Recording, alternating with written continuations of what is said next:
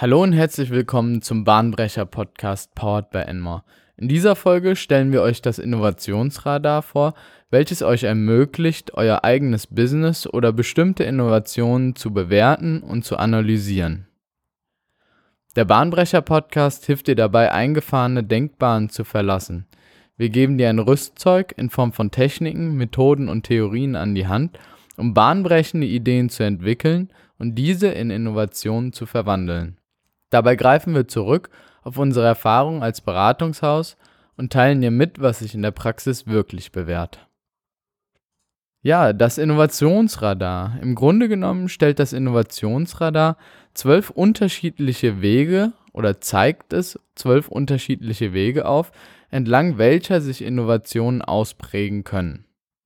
Dabei kann sowohl eine einzelne Innovation mehrere Wege gleichzeitig beschreiten, als auch das gesamte Unternehmen anhand dieser zwölf Kriterien analysiert werden. Es handelt sich hierbei um ein Tool, welches sich so grob zwischen Methodik und Technik ansiedelt. Das heißt, wir können sowohl damit was analysieren, haben aber keinen konkreten, nicht allzu spezifischen Weg vorgeschrieben, wie wir das Tool nutzen, wie es eine Technik eigentlich vermag sind allerdings auch nicht so breit gefächert und zeigen nicht wirklich einen absolut konkreten Weg auf, ähm, wie wir ein gewisses Ziel erreichen können. Zur groben Einordnung orientieren wir uns zwischen Technik und Methodik. Es ist ein Framework, welches von der Kellogg School of Management entwickelt wurde, beziehungsweise Forschern der Universität. Die Universität ist insbesondere darauf ausgerichtet, Teamwork und Leadership zu untersuchen. Und einer der bekanntesten Forscher, die an diesem Projekt mitgearbeitet haben, war Mohan Birsanvi, ein Unternehmensberater, der bereits viele große Unternehmen beraten hat und zu einer der Koryphäen im Business gehört. Jetzt jedoch genug zu den übergreifenden Themen und wir steigen konkret in den Inhalt des Innovationsradars ein. Und zwar ist den Forschern aufgefallen, dass insbesondere Unternehmen der gleichen Branche oftmals entlang ein und derselben Dimension innovieren. Das heißt, dass Unternehmen der Technologiebranche oftmals viel Zeit in Forschung und Entwicklung stecken. Unternehmen der Chemiebranche orientieren sich oftmals sehr, sehr stark am prozessualen Innovationen und der Verbesserung von Prozessen. Und im Konsumgütermarkt spielt die Marke eine besondere Rolle, diese präsent zu machen und dieser Aufmerksamkeit und Stärke zu verleihen. Was jedoch erfolgreiche Unternehmen auszeichnet, ist, dass sie sich diverser aufstellen und entlang mehrerer Dimensionen entwickeln. Als Beispiel kann hierfür Google, Dell und Starbucks in Erwägung gezogen werden. Google beispielsweise ist nicht so erfolgreich geworden, weil sie die beste Suchmaschine entwickelt haben, sondern Google ist so erfolgreich geworden, weil sie die Möglichkeit identifiziert haben, mit den Daten, die ihnen durch ihre Nutzer zur Verfügung stehen, Werbung zu schalten, die spezialisiert ist. Und Unternehmen bezahlen für diese spezialisierte Werbung.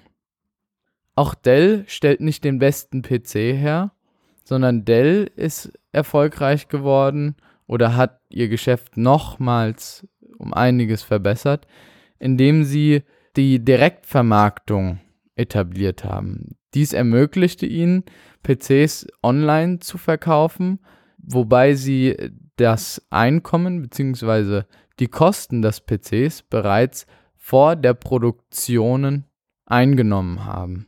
Wenn man sich das klassische Retail-Geschäft von PCs anschaut, dann wird dieser PC produziert, dadurch entstehen dem Produzenten Kosten.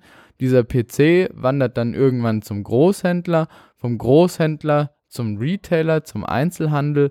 Dort steht er erstmal eine gewisse Zeit im Regal, bis er dann vom Kunden gekauft wird. Und erst dann wird das Geld an Dell, an den Produzenten des PCs übertragen. Und Starbucks produziert gewiss nicht den besten Kaffee, den man für 4 Euro kaufen kann, sondern Starbucks hat mit ihrer Third Place Policy einen Ort geschaffen, an dem sich Kunden wohlfühlen. Sie haben ein Kundenerlebnis generiert und einen Ort geschaffen, der zwischen Arbeit und Zuhause liegt und einem ermöglicht, sich niederzulassen, sich auszutauschen, sich zu entspannen und genau deswegen sind sie so erfolgreich und berühmt geworden. Auch haben sie analysiert, dass es wichtig ist, was der Kunde als Zusatznutzen empfindet. Es geht im Grunde genommen nicht darum, wie gut, komplex und ausgereift dein Produkt ist, sondern letzten Endes muss sich am Kunden orientiert werden. Und sobald dieser einen Mehrwert erfährt, wird er das Produkt konsumieren und kaufen. Dabei handelt es sich selbstverständlich um jede Art von Dienstleistungen und Angebote, die ein Unternehmen offeriert am Markt. Ein Beispiel hierfür ist die Schlagermusik im Vergleich zur klassischen Musik. Die Schlagermusik ist eine Musikrichtung, die sehr, sehr simpel und trivial ist, sowohl in der Herstellung als auch vom Gesang und leicht zu konsumieren ist. Wohingegen die klassische Musik relativ aufwendig ist und oftmals nur von ausgebildeten Musikern erstellt werden kann. Dennoch hat die Schlagermusik ungefähr das Doppelte an Marktvolumen im deutschen Markt im Vergleich zur klassischen Musik im Jahr 2018. Das bedeutet, der Kunde empfängt einen deutlichen Mehrwert durch die Schlagermusik, die so einfach und eindringlich ist und bei der man einfach mal die Seele baumeln lassen kann, als bei der klassischen Musik, die ja doch sehr kompliziert und oftmals nicht so einfach und eindringlich ist wie, wie die Schlagermusik. Für Unternehmen lässt sich daraus schlussfolgern, dass es für sie besonders wichtig ist, neuen Wert zu generieren, neuen Wert, einen Zusatznutzen beim Kunden, anstatt neue Produkte und neue Dinge. Das heißt, eine Kundenorientierung ist auch in diesem Modell das A und O der Dinge, die Unternehmen offerieren. Solche Business-Innovationen breiten sich, wie bereits am Anfang erwähnt, entlang unterschiedlicher Dimensionen auf, die durch die Forscher erkannt wurden, welche sich in zwölf unterschiedliche Wege aufteilen, welche wiederum in vier unterschiedliche Quadranten untergliedert werden. Die vier Hauptlinien, Hauptachsen dieses Innovationsradars werde ich nun detailliert beschreiben und die jeweils anderen zwei der Kategorie zugehörigen Dimensionen werde ich nur beim Namen nennen. Die vier Schlüsseldimensionen, so wie sie auch genannt werden, sind einmal Offerings, Customers, Process und Presence. Mit Offerings ist ganz klar das Angebot gemeint. Das heißt, welches Produkt wird offeriert? Wie ist das Produkt gestaltet? Welche Inhalte bietet es für den Kunden? Bei der Achse Customer orientieren wir uns am Kunden. Das heißt, welche unterschiedlichen Kundensegmente und Kundenbereiche greift unser Angebot an? Entlang des Prozesses betrachten wir uns, wie weit unser Produktionsprozess, Herstellungsprozess, aber auch Distributionsprozess ausgereift und optimiert ist oder ob es da noch Verbesserungsmöglichkeiten gibt. Und entlang der Dimension des Presents untersuchen wir den Ort, wo das Produkt oder das Angebot vertrieben wird. Und je breiter der Kanal, je mehr Orte, desto besser ist es selbstverständlich auch für den Kunden, dieses Produkt zu erlangen. Unter die Hauptdimension des Offerings gehört auch die Plattform, welche Plattform wird genutzt und das Thema Solutions. Das heißt, gibt es eine umfangreiche Lösung oder ist es tatsächlich nur eine spezifische Lösung, die dem Kunden angeboten wird? Zum Thema Customer gehört die Customer Experience, wie eben bei Starbucks erwähnt, und auch das Thema Value Capture. Dabei geht es darum, die Art und Weise zu identifizieren, wie Unternehmen bezahlt werden. Unter dem Quartil-Prozess befindet sich zudem die Organisation und Supply Chain. Bei der Organisation geht es um die Organisationsform und die Art und Weise, wie Aktivitäten stattfinden innerhalb des Unternehmens. Zudem gehört die Supply Chain dazu. wie bei Dell anfangs angesprochen. Unter die Rubrik Presence gehören zudem noch das Networking und die Brand. Beim Thema Networking geht es darum, Netzwerkeffekte erzielen zu können und beim Thema Brand, wie in der Konsumgüterbranche sehr erforderlich, geht es darum, der Marke einen Wert zu verleihen, ohne die Produktqualifikation hervorstehen zu lassen. Diese zwölf Dimensionen helfen uns nun, so die typischen Richtlinien, entlang welcher sich Innovationen ausbreiten, zu diversifizieren.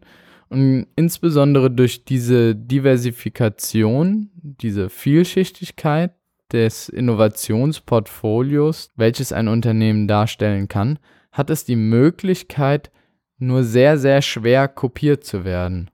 Denn reine Produkte oder Entwicklungen entlang einer Dimension können in der Regel relativ einfach kopiert werden, beziehungsweise stellen kein großes Alleinstellungsmerkmal dar. Deswegen haben die Forscher auch identifiziert, dass es insbesondere wichtig ist, zwischen drei bis fünf Dimensionen wirklich herausragend gut zu sein es ist nicht notwendig, entlang aller Dimensionen herausragend gut zu sein, weil dies äh, selbstverständlich ein großes Maß an Ressourcen schlucken würde und oftmals für die meisten Unternehmen überhaupt gar keinen Sinn macht, entlang gewisser Dimensionen gut zu sein, weil, wie am Anfang erwähnt, der Kunde dadurch keinen großen Zusatznutzen bzw. Mehrwert erfährt, da die Kundengruppe eine spezifische Gestaltung darstellt. Zu guter Letzt ein Beispiel eines Unternehmens, die es wirklich geschafft haben, entlang mehrerer Dimensionen gut zu sein. Dabei handelt es sich um kein geringeres Unternehmen als Apple. Wenn wir uns Apple betrachten, dann können wir sagen, Apple hat definitiv eine Plattform geschaffen, mit dem App Store beispielsweise, auf dem sich äh, neue Kunden oder Player etablieren, um Apps zu kreieren. Apple hat eine Solution geschaffen, indem sie mehrere Produkte anbieten, vom Handy übers iPad bis hin zum MacBook und noch Kopfhörer dazu, die wirklich das gesamte Erlebnisspektrum abdecken. Darüber hinaus haben sie sich natürlich einen Markennamen geschaffen auch aufgrund der klaren Designsprache, die Apple spricht. Und zudem, wenn wir uns den App Store betrachten, haben sie die Möglichkeit geschaffen, Musik herunterzuladen und damit eine neue Strategie der Gewinnerzielung erzeugt und das Thema Value Capture aufgegriffen.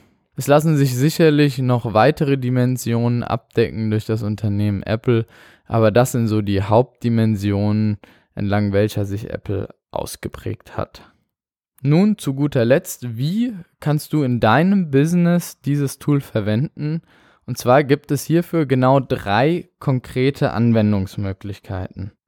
Einmal kannst du das Tool nutzen als Ideengeber, als Orientierungspunkte, entlang welcher du dein Unternehmen weiterentwickeln kannst. Das heißt, du kannst dir beispielsweise diese zwölf Dimensionen durchlesen und dir Gedanken dazu machen bzw. Beispiele heraussuchen und diese auf dein eigenes Unternehmen übertragen. Darüber hinaus kannst du das Radar verwenden, um dich mit anderen Unternehmen, mit Konkurrenten zu messen und zu schauen, wie du gegenüber diesen abschneidest und aus diesem Abschneiden kannst du dann eine gewisse Strategie entwickeln, entlang welcher Dimension du dich in Zukunft verbessern möchtest. Selbstverständlich, wie am Anfang erwähnt, gilt das nicht nur für das gesamte Unternehmen, sondern auch für konkrete einzelne Innovationsvorhaben, die man ganz klar entlang dieser zwölf Dimensionen bemessen kann und sich überlegen kann, welche Dimension durch diese neue Innovation, die du vorhast umzusetzen, tangiert werden. Ich hoffe, ich konnte dir auch mit diesem Podcast wieder etwas weiterhelfen und dich wieder einen Schritt näher zu deiner bahnbrechenden Innovation bringen. Solltest du noch Fragen, Verbesserungsvorschläge oder Ideen zu unserem Podcast haben, dann kontaktiere uns gerne unter contact@enmore.de. Wir unterstützen dich, dein Team und dein Unternehmen gerne bei der nächsten Innovation.